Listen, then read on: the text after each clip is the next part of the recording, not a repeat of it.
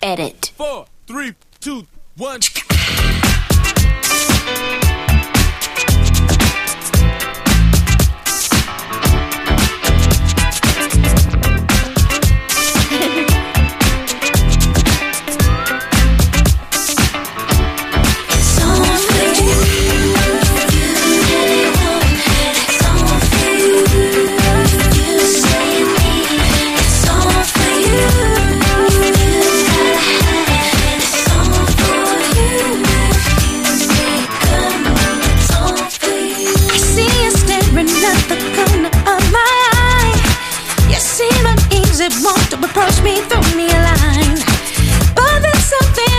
you grabbed your sense, who am I?